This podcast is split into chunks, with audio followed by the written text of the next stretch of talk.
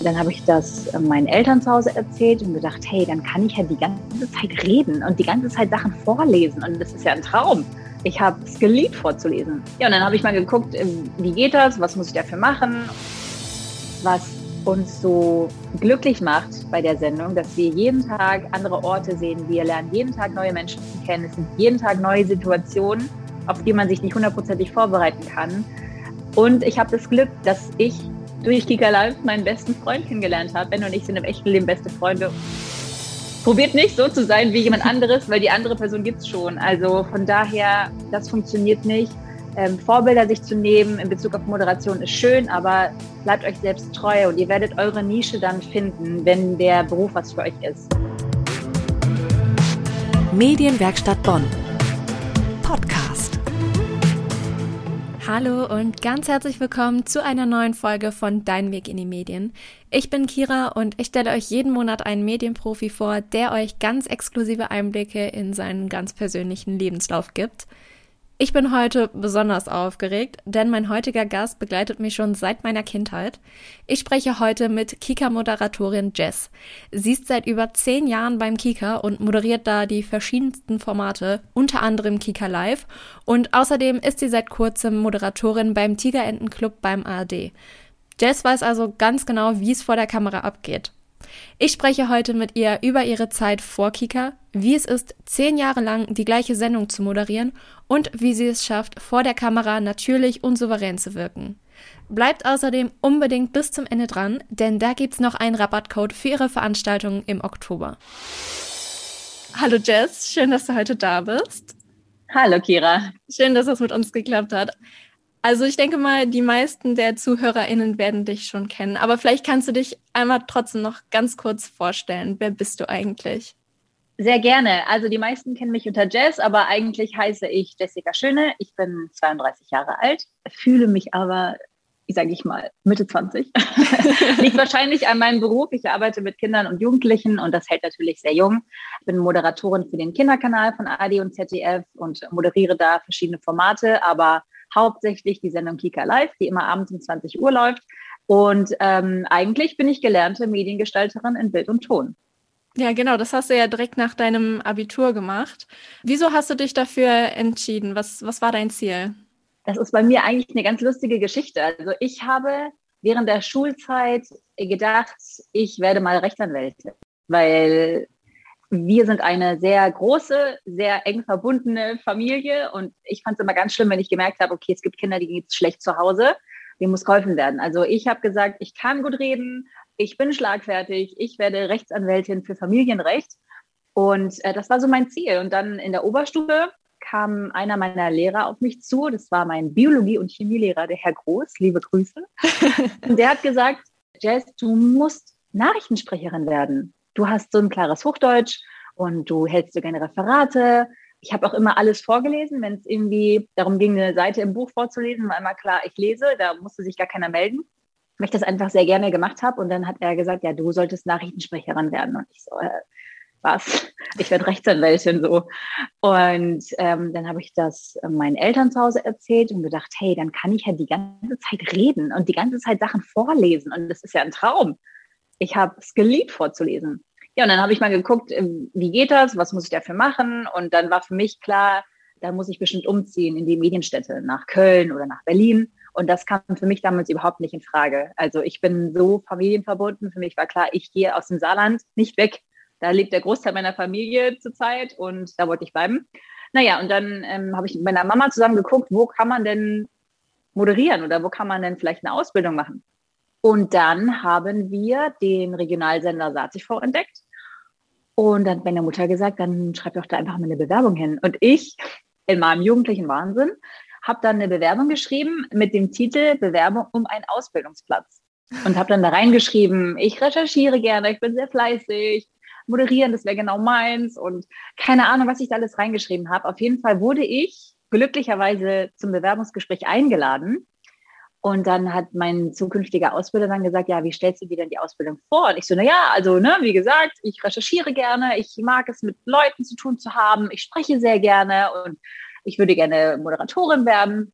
Und dann meinte er, äh, warte mal kurz, du weißt schon, dass die Ausbildung hier die Ausbildung zum Mediengestalter Bild und Ton ist, oder? Ich so, äh, okay, mache ich, egal, Hauptsache drin so, ne? Naja, und dann haben wir gesagt, wir probieren das mal aus. Und dann war ich zwei Monate da und dann äh, war klar, ich bleibe und hatte das Glück, dass nach zwei Monaten eine Moderatorin abgesprungen ist. Und dann hat mein Ausbilder mich in sein Büro gerufen und meinte, okay, du wirst jetzt hier die Ausbildung machen zur Mediengestalterin Bild und Ton, aber wenn du möchtest, gebe ich dir dieses Musik, Mode, Lifestyle-Format und du kannst dich einfach ausprobieren als Moderatorin, weil die Moderatorin ist jetzt zum Studium weggegangen und so ging alles los. Und seit 2010 bist du dann Moderatorin bei Kika. Wie, wie bist du da gelandet? Da muss ich auch noch mal kurz ausholen. Ich habe nämlich eine Zeit lang ähm, getanzt. Ich habe auch eine Zeit lang als Tanzlehrerin gearbeitet und habe über die Tanzgeschichte bei einem Casting mitgemacht für ein damaliges Format auf Pro7. Naja, hin und her, das habe ich auch gemacht, das hat auch alles Spaß gemacht und ich habe es geliebt zu tanzen. Auf jeden Fall war ich aufgrund dessen in einem E-Mail-Verteiler drin von einer Castingfirma. Und irgendwann habe ich eine E-Mail bekommen und da stand drin, der Kika sucht eine neue Moderatorin. Das Format Kika Live, und es geht da, drum, äh, man soll Erfahrungen haben, in der Moderation logischerweise äh, flüssig in Englisch sein, wenn es geht, oder sprachenaffin sein, ein klares Hochdeutsch sprechen, mit äh, Kindern und Jugendlichen gut zurechtkommen oder im besten Fall schon mit ihnen gearbeitet zu haben. Und ich hatte ja damals die Tanzgruppe, die genau in der Zielgruppe war. Genau, und dann habe ich gedacht, krass, auch das Alter hat gepasst, so Anfang 20. Es passt ja irgendwie alles. Komm, ich probiere das mal. Zu der Zeit war ich aber noch in meiner Ausbildung drin. Ich war noch nicht fertig habe das dann probiert und dann kam die Casting-Einladung und dann gab es verschiedene Runden. Beim Casting selber ist auch noch so viel passiert irgendwie. Das würde jetzt, glaube ich, den Podcast-Rahmen sprengen, aber da ist eine E-Mail nicht angekommen mit den Infos ähm, oh zur Vorbereitung. Das heißt, ich kam dorthin und die ganzen Mädels, die da auch waren, meinten, hast du dir das angeguckt und was, was würdest du zu dem und dem sagen? Ich so, wovon redet ihr denn? Oh nein, ja, ärgerlich. Es geht um die E-Mail, die doch kam zur Vorbereitung. Und ich so, was für eine E-Mail? Und dann kam später raus, dass die einen ähm, Buchstabendreher hatten in meiner E-Mail-Adresse, weil ah. das war so eine ganz komische private E-Mail-Adresse, wie man sie halt damals hatte. Also kam das gar nicht an und das war dann natürlich auch nochmal so typisch ich. Ich bin nämlich so ein bisschen verpeilt.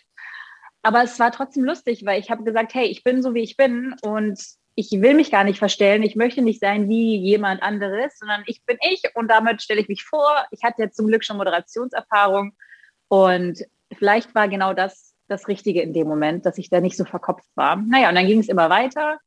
Dann ähm, ging es dann irgendwann für die besten 30, glaube ich, schon nach Erfurt. Und dann haben wir Ben kennengelernt, den Co-Moderator. Und dann ist schon die Hälfte nach Hause geschickt worden. Äh, irgendwann waren wir dann nur noch zehn und die letzten zehn haben dann eine Sendung gemacht mit Ben. Die mussten wir vorbereiten komplett. Einen Interviewpartner haben wir bekommen. Äh, wir haben auch mit einer Gruppe Jugendlichen Interviews geführt und die durften uns befragen. Da ging es so ein bisschen darum, wie reagieren wir, wie wirken wir auf die Zielgruppe und halt, wie gesagt, wie funktionieren wir mit Ben. Genau, und dann war ein Mädchen in der, in der Castinggruppe, die hatte irgendwie zu jedem Kontakt aus dem Casting und die hat mir dann immer geschrieben, die hat eine Absage bekommen und die ist raus und die ist raus und nur noch vier sind drin und sie, oh nein, ich habe eine Absage bekommen, wie seid ihr nur noch zu dritt und zu, zu, einer hatten wir keinen Kontakt weil wir wussten nicht, ist die auch noch drin oder nicht? Sind es jetzt noch zwei oder sind es jetzt noch drei? Und dann kam irgendwann der Anruf und ich war gerade auf meinem Ausbildungsplatz. Wir waren im Büro und ähm, ich war gerade lustigerweise im Büro meines Ausbilders. Und dann kam der Anruf und ich war total fix und fertig und ich habe dann direkt das irgendwie den ganzen, meinen ganzen Kollegen und Kolleginnen zugerufen und alle haben so Party gemacht und sich so gefreut und mein Ausbilder vor allem, weil der hat immer an mich geglaubt und der ist der tollste Ausbilder der Welt gewesen und ja, und dann war klar, okay, ich habe den Job, aber ich habe noch ein halbes Jahr die Ausbildung zu machen. Und dann habe ich die Ausbildung aber fertig gemacht und bin dann zeitgleich aber schon zu Kika Live gekommen. Ja, und jetzt bist du immer noch da und das seit über ja. zehn Jahren. Und es ist ja auch gar nicht so selbstverständlich, dass man über eine so lange Zeit die gleiche Sendung moderiert. Wie machst du das? Und gibt es überhaupt noch Herausforderungen für dich nach über zehn Jahren Kika Live? Ja, es sind jetzt tatsächlich schon zwölf Jahre. Das ist zwölf Wahnsinn. Aha. Ich habe erst gedacht, okay, unsere Vorgänger haben das, glaube ich, so fünf Jahre gemacht. So, okay, als die fünf Jahre vorbei waren, krass. Jetzt sind wir auch fünf Jahre da. Dann gingen die nächsten fünf Jahre vorbei und ich habe so gedacht, so zehn Jahre und dann was anderes machen, das ist so eine schöne Zahl. Da kann mir auch keiner vorwerfen, dass ich sprunghaft bin, ne? jedes Jahr woanders bin so. Und dann elftes Jahr, jetzt ist das zwölfte Jahr, es ist einfach, die Zeit vergeht so schnell, weil wir so viel erleben. Und ähm, das ist auch, glaube ich, das, was uns so glücklich macht bei der Sendung, dass wir jeden Tag andere Orte sehen. Wir lernen jeden Tag neue Menschen kennen. Es sind jeden Tag neue Situationen, auf die man sich nicht hundertprozentig vorbereiten kann. Und ich habe das Glück, dass ich durch Kika Live meinen besten Freund kennengelernt habe. Ben und ich sind im echten Leben beste Freunde. Und das ist natürlich auch so ein Punkt, das werde ich nie wieder haben. Ähm, mhm. Egal wo ich bin, weil wir einfach zusammen erwachsen geworden sind und so viel zusammen erlebt haben. Wir haben die Welt zusammen bereist und wir waren immer zusammen und das ist einfach so, so, so besonders. Und dafür bin ich dem Kika für immer auch dankbar. Das glaube ich. Abseits von der Studiokamera bei Kika bist du ja auch auf Instagram total präsent und hast da ja auch eine doch relativ große Reichweite mit äh, über 30.000 AbonnentInnen. Würdest du sagen, dass Instagram auch irgendwie Teil deines Jobs als Moderatorin geworden ist? Oder? Lustigerweise mache ich Instagram eigentlich echt nur so aus Spaß. Also ich wundere mich total, dass das irgendwie so ein paar Leute interessiert. Ich habe aber null den Plan davon, wie man das eigentlich richtig macht. Also ich glaube, wenn man, wenn man sich so mein Feed anguckt, das ist so, alles ist durcheinander. Ich gucke mir manchmal so andere Accounts an und denke, wow, die planen das bestimmt. Wie viel Uhr wird was gepostet? Und der ganze Feed sieht toll aus. Und dann sind jetzt auch neuerdings diese ganzen abgeschnittenen Fotos, dass man weiß, wann man was postet. Und dann nachher sieht das so schön aus. Und ich habe da so einen Respekt davor, aber ich äh, kann das zurzeit überhaupt nicht. Vielleicht irgendwann mal muss ich da mal so einen Kurs machen. Im Moment ist es wirklich einfach für mich so ähm, der Spaß. Meistens zeige ich ja was von, von den Drehs, weil ich selber so viel Spaß habe und selber so viel lachen muss und dann immer denke, das kommt halt alles nicht in die Sendung rein. Das wäre doch eigentlich total lustig. Ich glaube, dass es anderen auch Spaß macht, das zu sehen. Und dann zeige ich das. Aber es ist jetzt nie was geplant, boah, jetzt mache ich eine Story, sondern es ist dann immer, ähm, boah, das ist jetzt ein cooler Moment zum Teilen, aber ohne groß Hintergedanken dabei zu haben. Also von daher im Moment sehe ich das noch gar nicht als Teil meines Jobs, sondern wirklich eher so als Zusatz zu meinem Job, ähm, was ich aber nur mache, um anderen irgendwie so ein bisschen Freude zu schenken und Unterhaltung, aber jetzt noch nicht professionell, vielleicht irgendwann mal. Okay, und wie ist das für dich? Du wirst ja mit Sicherheit auch von einigen deiner AbonnentInnen so als Vorbild oder Inspiration oder ja, als Referenz einfach gesehen. Was macht das mit dir? Ich habe ehrlicherweise immer so ein bisschen Angst davor, Vorbild zu sein für jemand anderes, weil das, was man von gerade von Moderatoren und Moderatorinnen sieht, ist so ein winzig kleiner Ausschnitt. Und oftmals nimmt man sich Personen zum Vorbild, die im echten Leben einfach nicht cool sind. Und das würde ich jetzt mal sagen, bin ich nicht. Also ich bin, glaube ich, wirklich ein netter Mensch. Aber ähm, ich finde es immer schwierig, wie gesagt, so eine öffentliche Person als Vorbild anzusehen, weil man nur so einen kleinen Ausschnitt sieht. Deshalb, wenn Kinder das zu mir sagen oder Jugendliche mittlerweile, die uns mit zwölf geguckt haben, sind jetzt auch 24, ähm, wenn die sagen, dass sie mich als Vorbild oder als Idol sehen, sage ich immer, nimm bitte lieber deine, deine Mutter oder deine Oma, die es bei mir auch war, weil die kennt ihr euer ganzes Leben, die würden euch nur die besten Ratschläge geben und die kennen euch in- und auswendig und ihr sie. Das ist, glaube ich, das bessere Vorbild. Also ich wäre da immer sehr, sehr vorsichtig, so bei öffentlichen Personen. Was natürlich schön ist, dass sie sagen, hey, ich finde total cool, was du machst oder mich Fragen stellen, ne? mir Fragen stellen. Wie bist du dahin gekommen? Und das, dein Weg interessiert mich. Das ist total cool und total in Ordnung. Oder ich magst, wie du moderierst, das ist ja auch was Schönes, ne? Oder ich, ich, keine Ahnung, ich mag den Stil, wie du Interviews machst, das ist so, das nehme ich mir zum Vorbild, das ist vollkommen in Ordnung. Aber so das ganze Leben einer Person, die man nicht kennt, als Vorbild zu nehmen, finde ich etwas schwierig und gefährlich auch. Ja, da bin ich ganz bei dir. Ich persönlich finde, dass du vor der Kamera immer super natürlich und auch total nahbar wirkst. War das schon immer so oder hast du das, hast du dir das irgendwie antrainiert oder? Das ist total lieb, dass du das sagst und freut mich mega. Das ist tatsächlich auch eines der schönsten Komplimente, die ich so bekommen kann, weil ich das eben nicht gelernt habe. Also wie, ich dir von erzählt habe, bin ich da ja so viel auch mit Glück reingekommen, das Ganze und auch relativ schnell tatsächlich.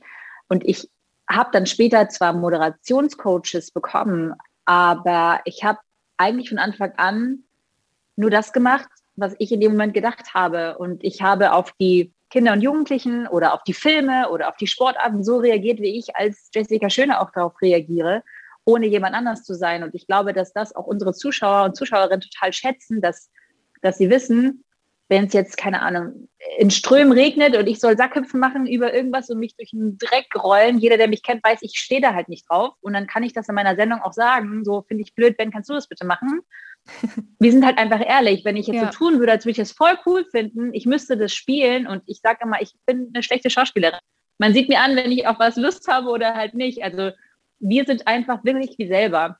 Mhm. Ich finde das manchmal ein bisschen erschreckend sogar, wenn irgendwelche Jugendlichen äh, zu uns sagen, krass, ihr seid ja so, wie ihr auch vor der Kamera seid, wo ich denke, ja, so sollte es auch eigentlich sein. Also schade, wenn es nicht so wäre.